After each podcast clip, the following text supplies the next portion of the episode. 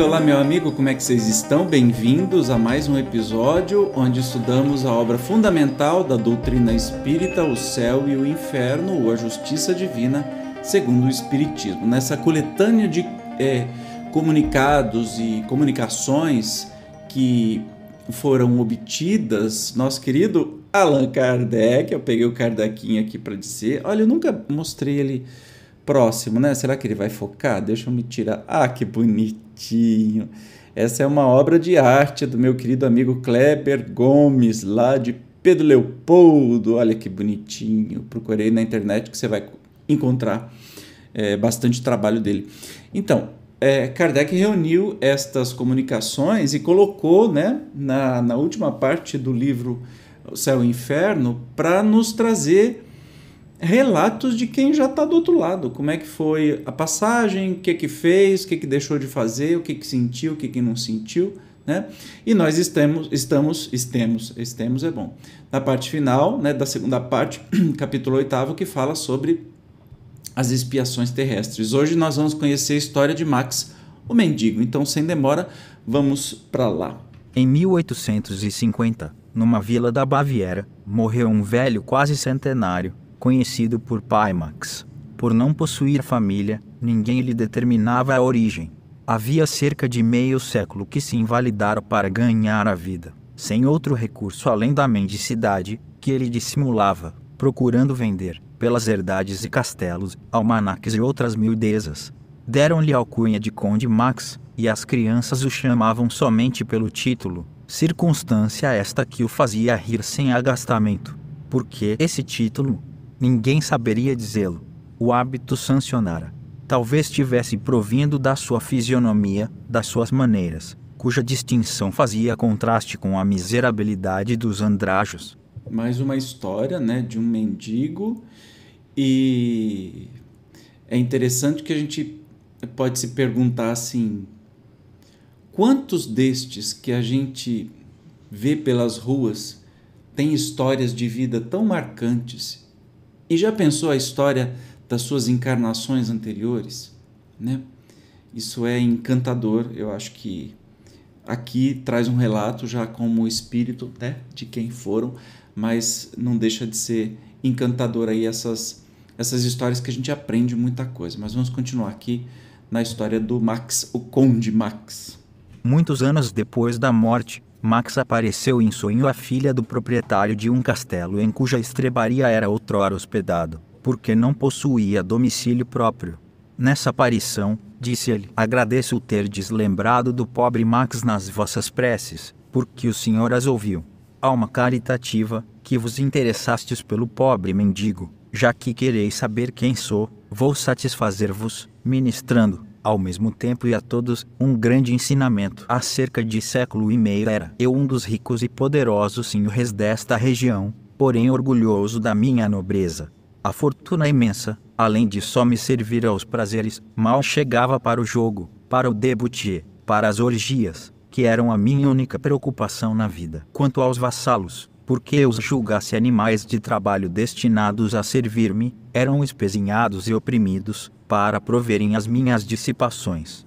Surdo aos seus queixumes, como em regra também o era com todos os infelizes, julgava eu que eles ainda se deveriam ter por honrados em satisfazer meus caprichos. Morri cedo, exausto pelos esses SOS, mas sem ter, de fato, experimentado qualquer desgraça real. Ao contrário, tudo parecia sorrir-me, a ponto de passar por um dos seres mais ditosos do mundo. Tive funerais suntuosos e os boêmios lamentavam a perda do ricaço, mas a verdade é que sobre o meu túmulo nenhuma lágrima se derramou, nenhuma prece por mim se fez a Deus, de coração, enquanto minha memória era amaldiçoada por todos aqueles para cuja miséria contribuíra. Ai, como é terrível a maldição dos que prejudicamos! Pois essa maldição não deixou de ressoar-me aos ouvidos durante longos anos que me pareceram uma eternidade.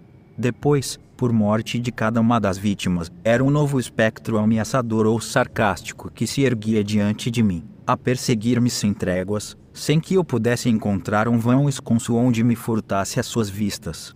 Nem um olhar amigo. Os antigos companheiros de devassidão, infelizes, como eu, fugirão, parecendo dizer-me desdenhosos: tu não podes mais custear os nossos prazeres, ó oh, então, quanto daria eu por um instante de repouso, por um copo d'água para saciar a sede ardente que me devorava?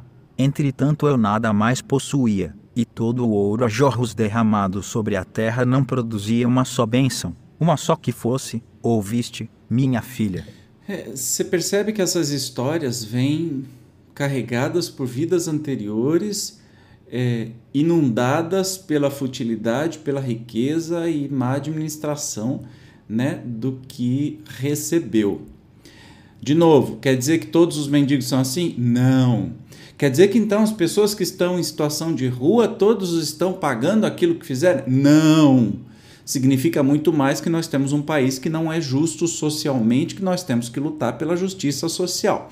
Daí a história de cada um é responsabilidade de cada um. Porque senão a gente fica naquela naquela uh, posição confortável de dizer: ah, então tá bom, ele fez por merecer, por isso que está pagando. Não, né? Não é isso que quer dizer.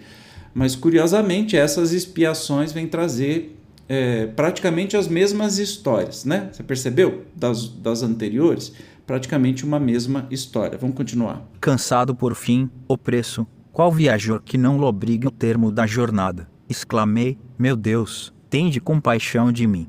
Quando terminara esta situação horrível, então uma voz, primeira que ouvi depois de haver deixado a terra, disse: Quando quiseres, que será preciso fazer? Grande Deus, repliquei, dizei-o, que a tudo me sujeitarei. É preciso o arrependimento, é preciso te humilhares perante os mesmos a quem humilhastes, pedir-lhes que intercedam por ti, porque a prece do ofendido que perdoa é sempre agradável ao Senhor. Eu me humilhei, e eu pedi aos meus vassalos e servidores que ali estavam diante de mim, e cujos semblantes, pouco a pouco mais benévolos, acabaram por desaparecer. Isso foi para mim como que uma nova vida. O desespero dava lugar à esperança, enquanto eu agradecia a Deus com todas as forças de minha alma. A voz acrescentou: Príncipe ao que respondi: Não há aqui outro príncipe senão Deus, o Deus onipotente que humilha os soberbos. Perdoai-me, Senhor, porque pequei, e se tal for da vossa vontade, fazei-me servo dos meus servos. Alguns anos depois reencarnei numa família de burgueses pobres. Ainda criança perdi meus pais e fiquei só no mundo, desamparado. Ganhei a vida como pude, ora como operário, ora como trabalhador de campo, mas sempre honestamente, porque já cria em Deus. Mas aos 40 anos fiquei totalmente paralítico, sendo-me preciso daí por diante mendigar por mais de cinquenta anos por essas mesmas terras de que fora o absoluto senhor. Nas verdades que me haviam pertencido, recebia uma migalha de pão. Feliz quando por abrigo me davam um teto de uma estrebaria. Ainda por uma serba ironia do destino, apelidaram-me Senhor Conde. Durante o sono, aprazia-me percorrer esse mesmo castelo onde reinei despoticamente, revendo-me no fausto da minha antiga fortuna. Ao despertar, sentia de tais visões uma impressão de amargura e tristeza, mas nunca uma só queixa se me escapou dos lábios, e quando a Deus aprove chamar-me, exaltei a sua glória por me haver sustentado com firmeza e resignação numa tão penosa prova, da qual hoje recebo a recompensa. Quanto a vós, minha filha, eu vos bendigo por ter desorado por mim. Entende causa e efeito, né? Não tem essa história de que ah, Jesus me salvou com teu sangue. Não, meu filho, tudo que você fizer vai ter consequência, né? E a bondade divina não tem nada a ver com isso. É para o seu bem, é para o nosso bem, é para o nosso aprendizado. Olha a observação de Kardec. Para este fato, pedimos atenção de todos quanto pretendam que, sem a perspectiva das penas eternas, os homens deixariam de ter um freio às suas paixões um castigo como este do pai Max será porventura menos profícuo do que essas penas sem fim nas quais hoje ninguém acredita? Ele está falando da questão do inferno, que é um absurdo, pena por pena, que não muda ninguém. É, a reencarnação é muito mais compatível com a bondade divina, né? porque tem uma utilidade, a pessoa sofre a consequência de uma encarnação anterior. Imagina a pessoa que era dono de todas as terras esnobou e acabou morrendo por levar a vida no, na esbórnia, mas nunca teve uma contrariedade, na próxima existência, depois que se arrependeu e quis mudar o seu caminhar espiritual, reencarna como um, uma pessoa pobre, mas que acaba perdendo os pais, a família e fica paralítico e tem que mendigar por mais do que é, mais de 50 anos. E, e curiosamente era chamado de conde e, e adormecia e ia visitar os lugares onde ele reinava como real conde na vida anterior. Então, quer mais exemplificação de, olha, causa e efeito? O que você fez e o que você precisa aprender, mas antes, né, pedindo perdão a todas as pessoas que foram ofendidas, depois experimentar essa vida e aí as próximas encarnações é só sucesso, é só partir para o abraço que vai estar tá num caminho bom. Legal, né? No próximo episódio, continuamos aqui nesse capítulo e vamos conhecer a história de um criado. Eu te espero como sempre. Até lá. Tchau.